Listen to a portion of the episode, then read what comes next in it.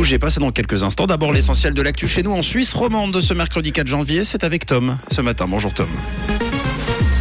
Bonjour Mathieu, bonjour à tous. Au sommaire de l'actualité de 7 heures, les transports publics régionaux souffrent de l'absentéisme des chauffeurs. Le foyer Pôle Nord à Grandson est émaillé par une affaire de dysfonctionnement en interne et les nuages vont dominer aujourd'hui. Les transports publics régionaux touchés par une pénurie de personnel. On parle d'un taux d'absentéisme qui a atteint les 11% pour les transports publics neuchâtelois avant les fêtes. C'est deux fois plus que la normale. L'entreprise aurait même dû supprimer les liaisons et faire appel à des collaborateurs en congé. Du côté des transports lausannois, ce taux d'absentéisme était proche des 7%. C'est moins élevé que les deux hivers précédents. Mais les syndicats se disent néanmoins inquiets, notamment face au manque de relève des nombreux départs en retraite. Pour pallier à cela, les transports lausannois ont annoncé vouloir recruter 6 630 chauffeurs d'ici 2030. Les créations d'entreprises ont stagné en 2022. 50 000 firmes ont vu le jour l'an passé, soit une baisse de 1% par rapport à 2021, mais une hausse de 7% par rapport à 2020. D'après les données des registres du commerce compilés par help.ch, plus de 2600 firmes ont été radiées des registres, ce qui correspond à une hausse de 0,5% sur un an. Un foyer vaudois pour jeunes en difficulté dans la tourmente à la suite d'une dénonciation émise par un lanceur d'alerte. Près de la moitié des éducateurs du foyer Pôle Nord à Grandson ont été suspendus selon le 24 heures. La direction générale de l'enfance et de la jeunesse a estimé après enquête que la gestion au sein du foyer était défaillante.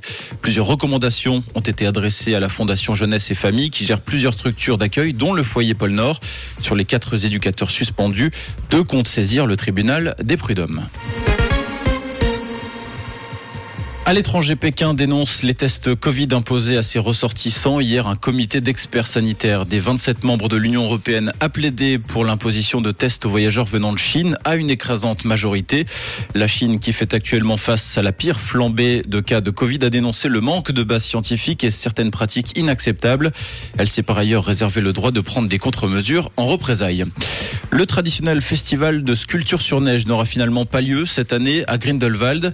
Le manque de neige est directement responsable. Le festival qui se tient dans la station bernoise depuis 1983 aurait dû se dérouler du 16 au 21 janvier. Les organisateurs estiment que les précipitations prévues surviendront trop tard mais promettent d'être au rendez-vous l'année prochaine.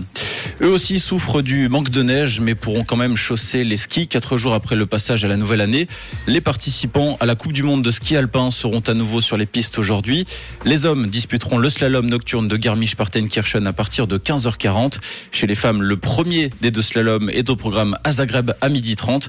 En cas de victoire, l'américaine Michaela Schifrin pourrait égaler le record de l'In7 du plus grand nombre de victoires en Coupe du Monde. Après son triplé en Autriche, la skieuse de 27 ans comptabilise 8 ans de victoire, soit seulement deux de moins que l'In7. Merci